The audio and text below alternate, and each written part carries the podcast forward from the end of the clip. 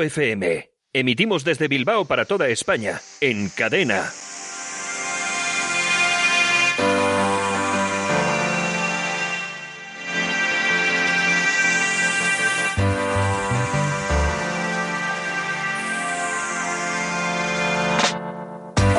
Saludos, bienvenidos. Esto es Alt News, noticias alternativas. Estamos en Minuto FM, emitimos desde Bilbao. Un saludo cordial de Alexia Hayat, que está en la técnica esta noche, y de quien te habla, Santiago Fontenla. 28 de mayo tenemos un diluvio importantísimo en Bilbao. La semana pasada hacía mucho calor y hoy hace calor y agua, pero agua torrencial. Estamos en las redes sociales para todos aquellos que quieran seguirnos a través de ellas, en Twitter, por supuesto, arroba barra baja alt news y también en Facebook estamos en alt news Spain.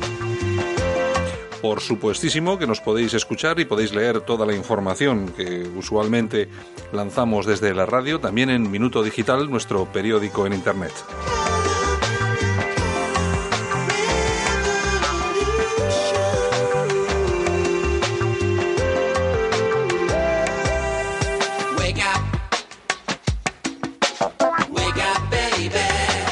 Vamos a tratar algún tema en nuestra tertulia habitual de los domingos y algún tema que es interesante, como puede ser el de la cumbre de la OTAN. Vamos a verlo desde otro punto de vista absolutamente diferente.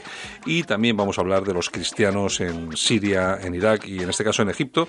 Últimamente han sufrido varios atentados y vamos, vamos a hablarlo con personas que, como siempre, traemos hasta nuestros micrófonos, personas que saben de estos asuntos, que, que entienden qué es lo que está pasando y desde otro punto de vista nos lo, tramite, nos lo transmiten a través de nuestros micrófonos. Muchas gracias y vamos con ello.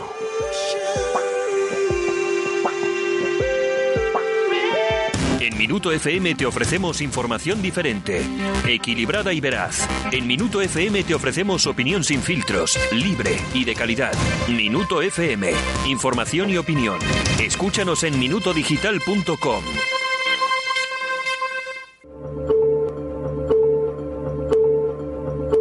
En Alt News, la opinión de Yolanda Morín.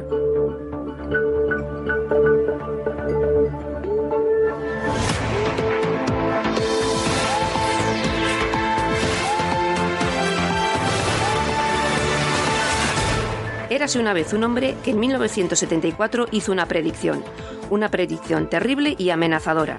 Nuestros políticos no se la han tomado en serio y han permitido una invasión masiva de inmigrantes musulmanes que una vez en Europa han comenzado a hacer la realidad. El hombre se llamaba Ouari Boumedien y era el presidente de Argelia. Y esta fue su predicción lanzada públicamente en la ONU en 1974. Un día, millones de hombres abandonarán el hemisferio sur para irrumpir en el hemisferio norte. Y no lo harán precisamente como amigos, porque comparecerán para conquistarlo. Y lo conquistarán poblándolo con sus hijos. Será el vientre de nuestras mujeres el que nos dé la victoria. La frase acierta de pleno. La reproducción inclina la balanza en favor de los musulmanes. Ya está pasando en muchos sitios de Europa. Sin embargo, no es ese solo el problema. Es cierto que la demografía inclina la balanza, pero si Occidente no hubiera caído en el pozo negro del relativismo, no habría que preocuparse. Y esto nos lleva a concluir que el problema de fondo no es el Islam, o mejor dicho, no es solo el Islam. El Islam es una, una, consecuencia del decaimiento de nuestras sociedades. Es una enfermedad mortal que se ceba en un organismo débil y cansado, un virus que ha penetrado en un cuerpo enfermo y sin defensas. El problema verdadero es la decadencia occidental, provocada por la renuncia de nuestros valores esenciales, culturales, religiosos, morales, que son los que dieron fundamento a Europa tal y como la conocimos. Los europeos que reniegan de sus tradiciones, de su cultura, de su fe, están contribuyendo a su aniquilación. Los pocos grupos identitarios que van surgiendo enseguida son tachados de nazis, xenófobos o racistas, o cualquier otra estupidez similar. Por supuesto, no porque lo sean, ya que la verdad no importa. Lo que importa es aniquilar la cultura europea como sea. Pero el discurso mentiroso del antirracismo y el antifascismo terminará por ser ineficaz por el abuso deshonesto de que viene siendo objeto desde hace tiempo. El sistema de mentiras sobre el que se asienta el proyecto criminal de la destrucción de los pueblos europeos se está resquebrajando sobre sus cimientos. La realidad termina por imponerse y la dictadura de lo políticamente correcto acabará por ser derrotada. Todo crimen se apoya en una mentira para lograr su objetivo. La mentira ha sido desvelada. Queda ahora combatir el crimen.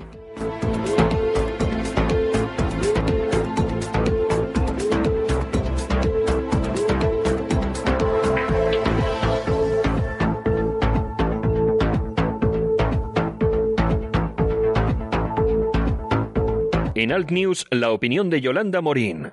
En Minuto FM te ofrecemos información diferente, equilibrada y veraz. En Minuto FM te ofrecemos opinión sin filtros, libre y de calidad. Minuto FM, información y opinión. Escúchanos en minutodigital.com. Y una de las noticias que ha ocupado mm, cientos, por no decir miles de portadas en la prensa, en los telediarios, en las radios, ha sido la cumbre de la OTAN que se ha celebrado en Bruselas. Y no por las cuestiones internas de la propia cumbre, sino por dos cuestiones importantes o muy baladís, no sé exactamente. Pero bueno, en principio, la foto de las primeras damas, en la que había un hombre, una cuestión que ha sido muy chic y que ha dado pues bastante cancha a la cumbre y luego el famoso empujón de Donald Trump al presidente de Montenegro que no creo que haya sido exactamente un empujón sino que más bien han sido un poco esas formas neoyorquinas del presidente que se han puesto en, en evidencia. Bueno, vamos a hablar un poquitín de esta cumbre de la OTAN, qué es lo que ha pasado y sobre todo vamos a ver lo del empujón pero desde el otro punto de vista porque sí que se ha cebado un poquitín la prensa como siempre con Trump, vamos a verlo desde el otro punto de vista, quién ha sido el empujado, ¿no? Vamos a ver exactamente de qué va el tema. Para eso tenemos dos personas con nosotros. Sergio Pacheco, buenas noches. Hola, buenas noches, Santiago. Es historiador, analista, y también tenemos a Miguel Gómez, analista internacional. Buenas noches, Miguel. Buenas noches. Bueno, vamos a ver, estábamos con el tema de, de, la cumbre de la OTAN y estábamos hablando del famoso empujón de Trump al primer ministro eh, de Montenegro. Vamos a ver, eh, Miguel, ¿quién, ¿quién es este hombre?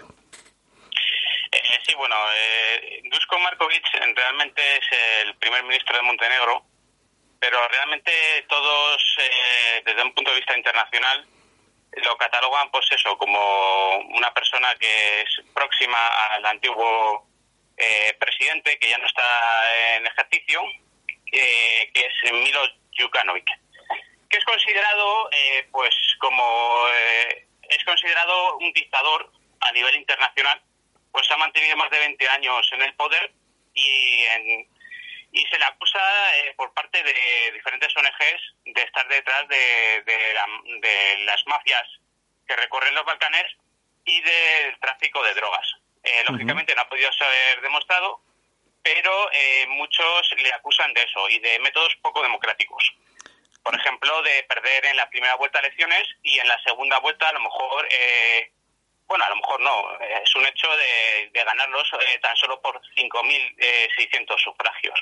Es decir, que Entonces, sí, sí, sí. No, lo que te decía, que ahí ha podido haber un poco de manejo extraño, ¿no?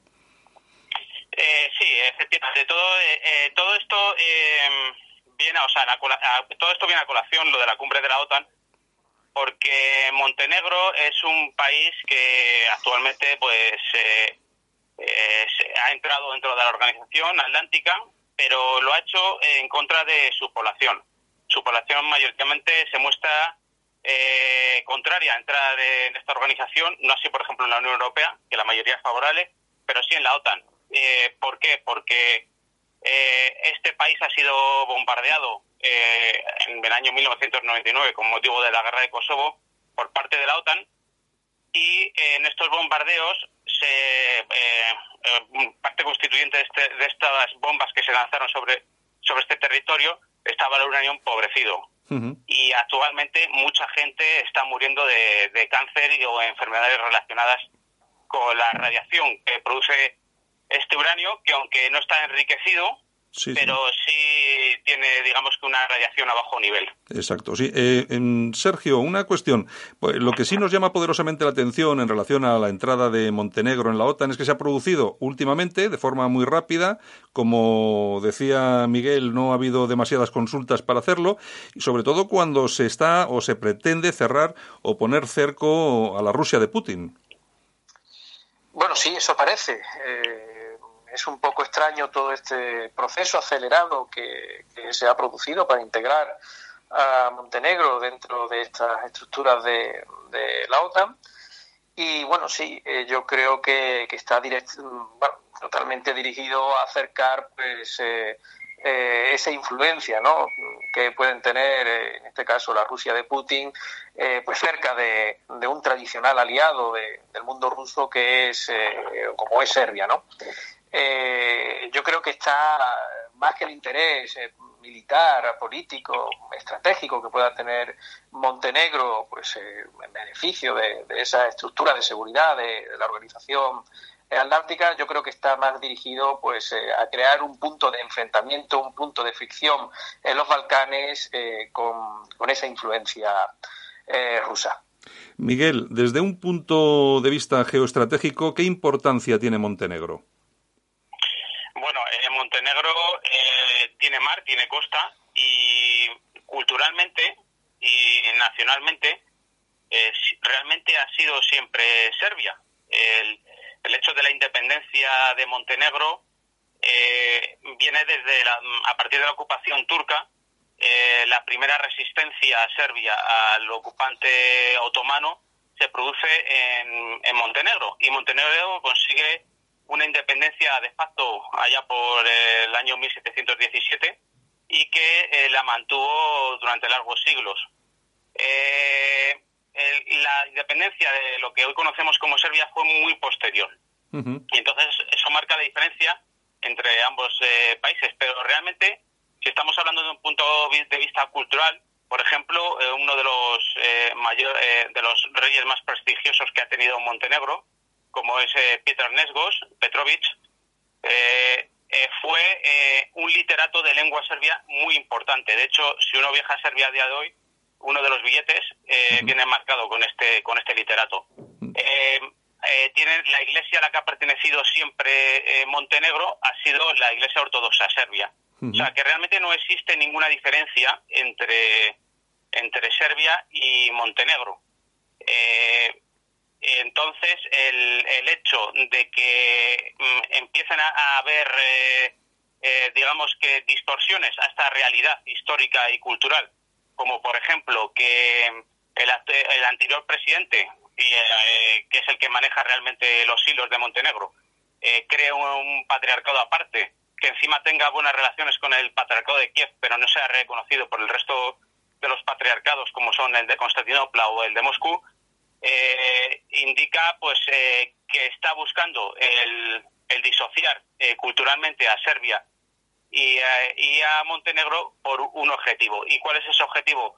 el que quieran, el que quieran ciertas potencias que le hayan convencido a este señor eh, de que tiene que hacer eso para alejar eh, a Serbia del mar, porque todos sabemos que el mar es por donde vienen la, pues, la mayoría del comercio y las mercancías, y entonces si aíslan a Serbia del mar, que es un potencial aliado de Rusia, eh, habrán conseguido un triunfo mm, de cara a poder chantajear a Serbia de cara a pues, una futura inclusión en la, en la OTAN o en la Unión Europea o otro tipo de entidades supranacionales. Sergio, tenemos, eh, ya viene siendo norma y costumbre, ¿no? Estos problemas en los Balcanes. ¿Tú cómo ves la situación? Porque tal como la describe Miguel, yo la veo bastante compleja y, pero de verdad. Eh, sí, eh, bueno, es un poco en línea de lo que está diciendo Miguel el objetivo que estamos viendo, ¿no? Con todas las maniobras estas eh, políticos, militares que se están produciendo en estos últimos meses es un intento de cercar, de más bien de arrinconar, ¿no? A, Rusia. Eh, el envío de fuerzas a Polonia, a los países eh, bálticos, las maniobras, las maniobras que se están realizando o que se van a realizar en los países eh, como Rumanía o la zona de, eh, como Bulgaria, tienen un objetivo que es eh, alejar lo máximo posible cualquier influencia rusa del continente o de Centro Europa o bueno de lo que hoy representa la Unión la Unión Europea. quizás quedaba una especie de fleco ahí supongo que es la idea que tenían estos estrategas o estos representantes eh, especialistas ¿no? que están en la Organización Atlántica, ese fleco quedaba ahí un poco como Serbia en los Balcanes, como esa zona de influencia que podían tener a los rusos, y quizás con esta maniobra de Montenegro, ya digo, es una apreciación personal, pero bueno, puede ser que vaya en esa línea, en esa línea es decir, o, o, plantear, ¿no? Como a los serbios esa, esa situación de, mm, bueno, pues os vais a quedar solo, Rusia cada vez os queda más lejos y, bueno, pues es un poco absurdo, ¿no?, que sigáis intentando mantener un vínculo con algo que cada vez va a, estar más alejado de, de, las decisiones en el, en el mm. continente europeo, en Centro Europa. Creo que esa es un poco la idea, ¿no? En la que se basa toda esta maniobra acelerada eh, en Montenegro. Sí, de todas formas, de todas maneras, ya también han anunciado que quizá eh, pues todas las sanciones que se están aplicando a Rusia en este momento quizás se pudieran aumentar. Lo que sí es cierto es que Rusia, por lo menos eh, lo que sabemos hasta ahora, es que ha puesto en marcha la defensa de sus fronteras y ha aumentado lo que podríamos denominar la tríada nuclear, ¿no? Ha puesto, está activando, mejorando, modernizando lo que son sus, sus famosos misiles balísticos, la flota de submarinos y también su, lo que es la aviación estratégica. Eh, eh, Miguel, Rusia en este momento realmente eh, claro, es difícil que me respondas a esto porque para eso hay que estar en la cabeza, en este caso, de Putin. Pero ¿Rusia se ve realmente amenazada? ¿Por eso está eh, aumentando la, protección de sus fronteras? Sí, yo creo que es evidente que, Rusia se, se ve amenazada. Y este, por ejemplo, el capítulo que estamos hablando de Montenegro es un caso evidente. Tenemos que pensar que, por ejemplo, el, presidente de Montenegro eh, utilizó utilizó que eh, Rusia se estaba intrometiendo en sus procesos electorales para conseguir un triunfo electoral. Imaginemos que, nos encontramos en, en, Montenegro ese día y a esa hora y vemos eh, un montón de coches de policía pasar por la ciudad de Podgorica, que es la capital, a gran velocidad y a su vez no podemos eh, ponernos en contacto a través de métodos como puedan ser WhatsApp está ya que lo tiene todo el mundo, o por ejemplo Viver, que es, digamos, que lo que realmente utiliza eh, la gente del este de Europa. No utiliza el programa o la aplicación de WhatsApp, sino la de Vive. Entonces, eh, si nos encontramos completamente incomunicados y en un estado eh, totalmente policial, como lo que ocurrió, lógicamente ahí mm, algo ha pasado. Si luego por los medios de comunicación se nos está diciendo que ha habido un, un intento de golpe de Estado eh, promocionado por eh, ultranacionalistas serbios eh, y, directamente por el gobierno ruso, pues lógicamente esto altera a todas las minorías islámicas y nacionales de Montenegro, que son más de un 20% entre albaneses y bosníacos, y lógicamente todas estas minorías acaban yendo en masa a las urnas a votar por, por el partido del en este caso de Markovic, pero que está manejado mucho por el expresidente Jukanovic.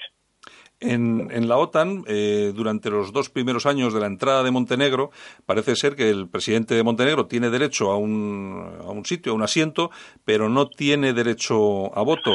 Eh, mm, ¿Realmente, Sergio, eh, lo de no tener derecho a voto es tan importante o como van todos a una como en Fuentovejuna tampoco tiene tanta importancia?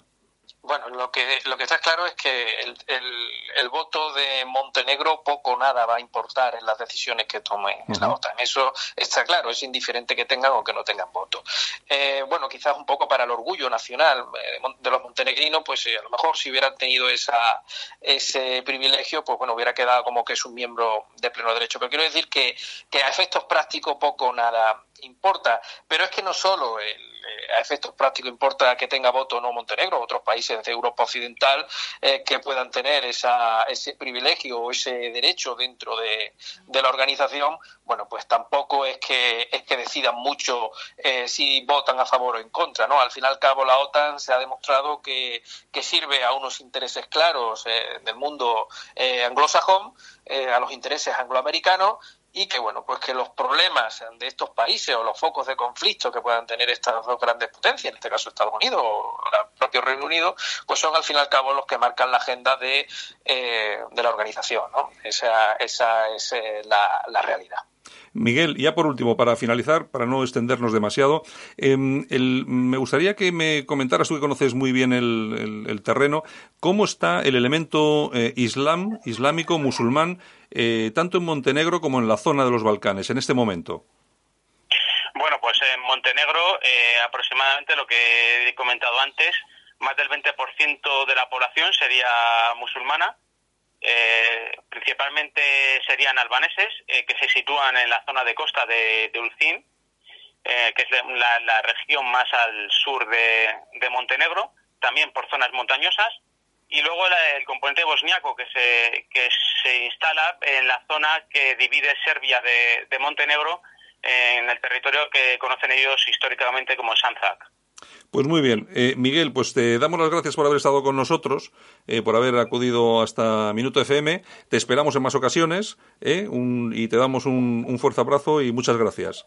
Muchas gracias a ti, Santiago. Hasta luego, Miguel. Sergio. Hasta luego. Sergio, sí, eh, eh, otra de las, otro de los temas que habíamos comentado ayer era el tema de la famosa fotografía de las primeras damas. ¿eh? que no sé si ha aparecido ahí este hombre, que es el marido de otro. ¿Cómo, cómo, has, cómo has visto tú el, el, asunto? ¿Lo has visto como un tema anecdótico o como que realmente algo, algo grave está cambiando o está, está pasando? Bueno, tiene una intencionalidad político-ideológica, ¿no? Están cambiando, evidentemente, todo esto que hablamos de ideología de género, de nuevas formas de familia, de todo este, todo este discurso que se nos quiere, que se nos quiere y que se nos está haciendo, eh, pues, eh, presente en nuestro, en nuestro día a día, es evidente pues que quieren eh, que se plasme a todos los niveles y qué mejor que, que, una fotografía de los principales líderes, ¿no? En este caso de las lideresas, digámoslo de, esta forma, que ahora ya son líderes, lideresas y bueno, ya no se sabe no se sabe muy bien, ¿no? Pero bueno, pues que, que quiero que, que, quiero entender que se quiere eh, eh, plasmar ¿no? en todo en todos los en todos los eh, aspectos foros y, lugares donde pueda quedar patente todo este discurso ideológico tenemos con nosotros también a Carlos Fuster que es seguidor de todas las figuras femeninas de, del identitarismo europeo pero en este caso imagino que el de la foto este de la OTAN no no le has prestado mucha atención no Carlos eh, buenas noches, ¿qué tal, Santiago? buenas noches. Estábamos hablando de la famosa foto de las primeras damas de, de, de los, de, los primer, de las primeras damas que aparecían en la foto de la, de, la, de la reunión de la OTAN. No sé si la viste, que aparecía toda la, todas las, todas las señoras y aparecía ahí un hombre, ¿no? Sí, sí, sí, pero, pero, pero que, que vaya pintas, ¿eh? Santiago, la, la, la, la, de, la de, la de, esta que sale, que sale digamos, la mujer de Trump con, con esa mantilla puesta en la cabeza. No, ¿Hablamos o, la cumbre de la OTAN? No, tú, es la de la OTAN, la de la cumbre de la OTAN, la estábamos hablando. sí. sí, no, también, uf, telita. Bueno, bueno. Oye, eh, una cosita que te quería comentar. Carlos, eh, los cristianos... Eh, vamos a cambiar un poco el tema. Hemos estado hablando sobre el tema de Montenegro. Los cristianos han sufrido un nuevo atentado. en esta ocasión en, en Egipto. Me gustaría conocer tu impresión desde el, eh, tú eres el delegado de respeto en Andalucía em, y, conoces mucha gente, sobre todo gente española que está vinculada con, solidaridad con Siria, etcétera, etcétera, etcétera, y toda aquella zona. Eh, eh, ¿En qué situación se encuentran ahora mismo? Que todo el mundo parecía entender que había mejorado mucho la situación de los cristianos en aquella zona, pero parece ser que no, parece que ser que está peor que nunca, ¿no? Yo creo que los cristianos siguen siendo, en este caso, los grandes olvidados de lo que de lo que es el, conflicto Oriente Medio. O sea, aquí, pues bueno, pues se habla mucho de lo que es eh, la, la, represión contra contra eh, contra Israel o contra el mundo árabe, pero en realidad, digamos, eh, los cristianos son, son, los grandes olvidados y los que y los que digamos se ignora totalmente la suerte que corren, ya sea atentados o en represión que sufre, por, ejemplo, en las monarquías petroleras árabes como Arabia Saudí o similar. Eh, Sergio, llama mucho la atención, poderosamente la atención, que mientras en Europa, mm, pues bueno, eh, permanentemente se, se intenta eh, asimilar a toda la población que llega musulmana y tampoco hacen mucho por, por integrarse, se hable bien poco de lo que sufren los cristianos en, en Siria y en Irak sobre todo, ¿verdad? Bueno, sí, hemos podido ver durante esto, bueno, este último día, ¿no? algunos líderes políticos eh, españoles, en este caso creo que, uno de ellos es el más significativo, el de Pedro Sánchez, ¿no? Que, mm. que a través de su Twitter eh, felicitaba el Ramadán, ¿no? Que se ha iniciado hace escasos días, ¿no? Eh, en el mundo, en el mundo islámico y obviaba, ¿no? Hacer ningún tipo de referencia, ¿no?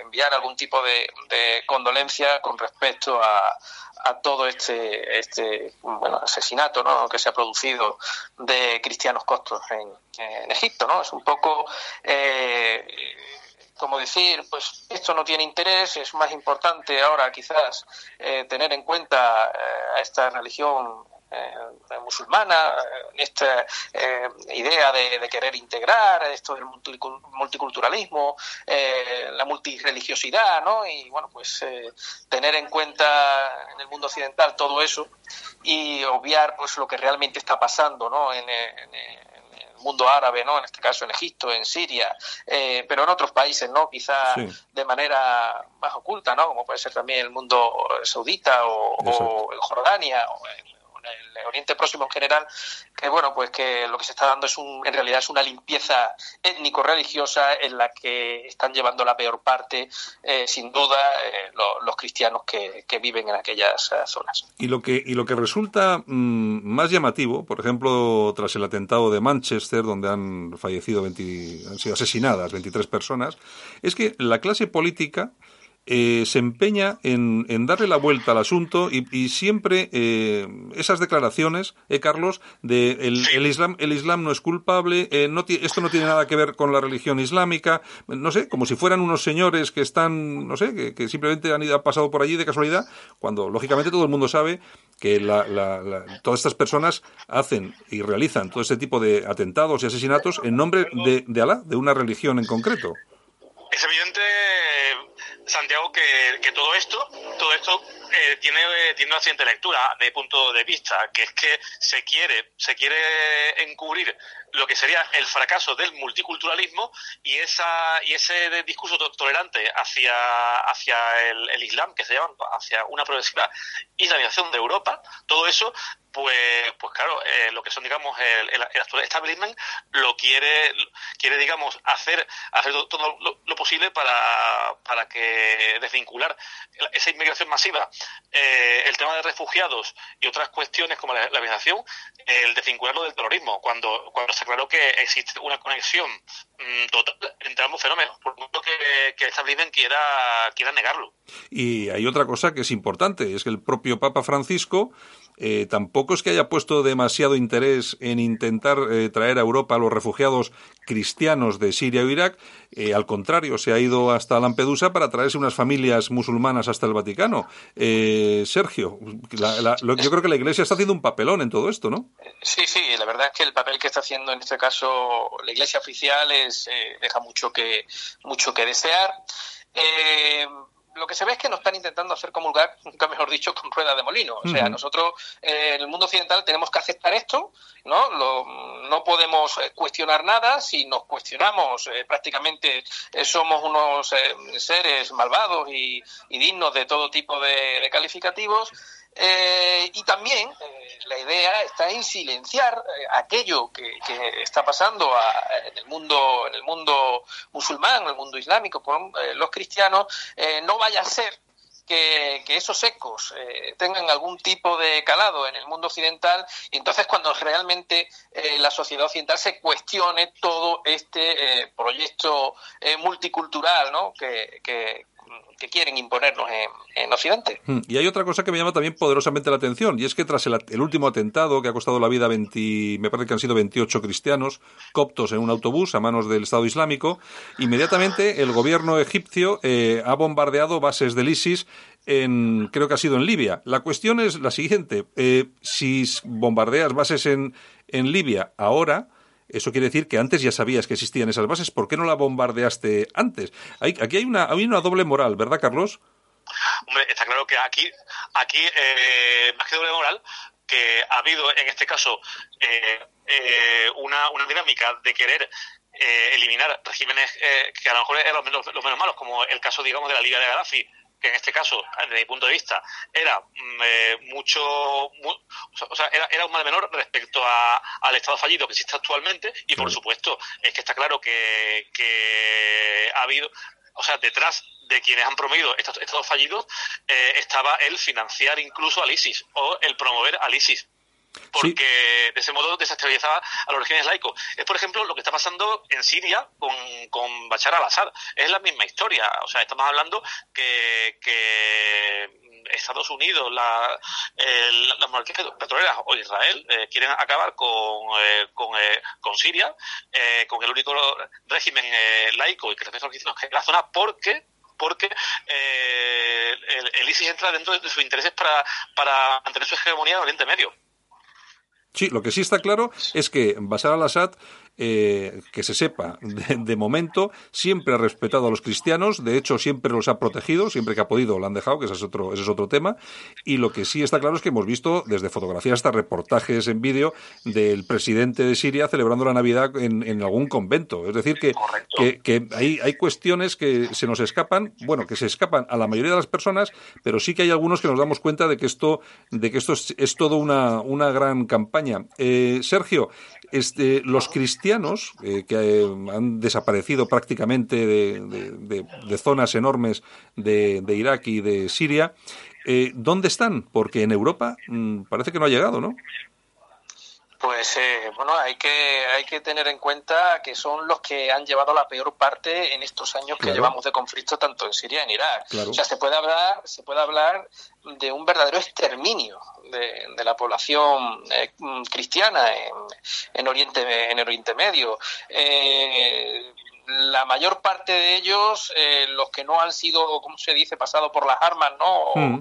O, mm. asesinados en, en masa, eh, se han encuadrado en las fuerzas que están eh, resistiendo, las fuerzas gubernamentales que están resistiendo por las embestidas de, este, de estos grupos yihadistas en general, ya sea el Estado Islámico, sea el Nurra o muchos de estos supuestos moderados, ¿no? Que, están apoyados por, por Occidente. Sí, que es todo lo mismo. Claro, exactamente, es todo lo mismo. Entonces, eh, estos cristianos, muchos de ellos, pues se han quedado defendiendo y luchando por, pues, por, eh, por, lo que es suyo, ¿no? Por, lo, por las tierras por donde han, eh, se han movido durante cientos de años y que, que, bueno, no están dispuestos a abandonarla. El resto, pues quizás una pequeña minoría sí ha podido llegar a Europa, pero ya porque tuviera contactos previos con, familiares que se movieran por los países eh, occidentales, bien eh, Reino Unido, Francia eh, o bien Estados Unidos, ¿no? Pero vamos, la gran, la gran mayoría hay que hablar de un verdadero genocidio, un genocidio cristiano que supongo que cuando las aguas, si es que llegan a clarificarse en algún momento en en este desgraciado Oriente Medio, pues habrá que habrá que eh, que ver y analizar eh, hasta qué punto ha sido la, magnitud a la que, a la que ha llegado. Eh, Carlos, comentaba, comentaba Sergio este asunto y me parece que es muy importante, y es que los cristianos se han puesto, se han puesto de lado de Bashar al-Assad, han tomado las armas para defenderse no solamente a ellos, sino a sus familias, y, creo que incluso hay hasta cristianos movilizados con Hezbollah, o, o estoy equivocado. así es. Así es, eh, también es, que tener en cuenta, desde mi punto de vista, actualmente las, las tres potencias, o, o, sea, son las, tres naciones que, que, realmente están luchando contra el terrorismo islámico en la zona, eh, contra el ISIS, son, eh, son Rusia, bueno, potencia, disculpa, me, he explicado mal. En este caso, los tres. O sea, las dos naciones y un ejército que está que está combatiendo contra el terrorismo islamista, contra el yihadismo, sería en este caso lo que lo que es Rusia, eh, Hezbollah, Rusia, Hezbollah y Siria. A, mi juicio, son es ahora mismo el único bastión eh, que hay eh, contra, contra lo que es el, el, islamismo. Pero llama la atención poderosamente que los cristianos se pongan del lado de esta gente que son los únicos que les defienden. Es que me parece increíble y sobre todo que de estas cosas no se cuenta absolutamente nada aquí en Occidente. Sí, sí, bueno, y por supuesto incluso, incluso me atrevería a decir también meter a Irán. O sea, Irán, eh, aunque son, aunque sea una teocracia islámica, pero también es cierto que Irán eh, no es, no es, eh, no es una, una república wahabita. O sea, el chiismo es que no supone un peligro para, para Europa, como, como supone, por ejemplo, el wahabismo que se está fomentando desde Arabia Saudí, eh, Qatar, eh, Emiratos Árabes y, demás que son los que están financiando las mezquitas que, se están abriendo día a día también en Europa. Sí, vamos a tratar eso también en, otro en algún otro programa, porque yo creo que es interesante también diferenciar, aunque al final que cada uno debe de estar en su sitio, pero comparar a Irán con otras las eh, petromonarquías, etcétera, etcétera, yo creo que no ha lugar. Yo creo que lo vamos a tratar en alguna tertulia con gente que, que conoce el tema de cerca y lo, lo, haremos próximamente. Bueno, pues nada, Sergio, Carlos, muchas gracias por estar otra vez en Minuto FM. Gracias a ti, Santiago. Gracias a ti, Santiago. Bien, un abrazo y nos vemos la semana que viene. Un abrazo, buenas noches. Buenas noches. Escuchas Minuto FM, una forma diferente de informarte. Nuevas ideas, opinión e información alternativa. Minuto FM. Emitimos desde Bilbao para toda España, en cadena. Escuchas Alt News, noticias alternativas en Minuto FM, con Santiago Fontenla.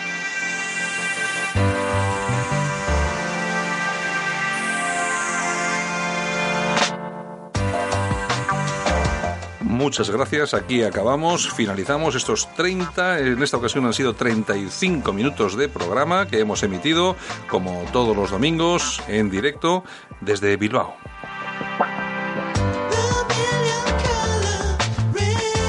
Os esperamos la semana que viene. Sabes que nos puedes escuchar en directo y también a través de los podcasts y nuestro canal de YouTube y a través de Minuto Digital.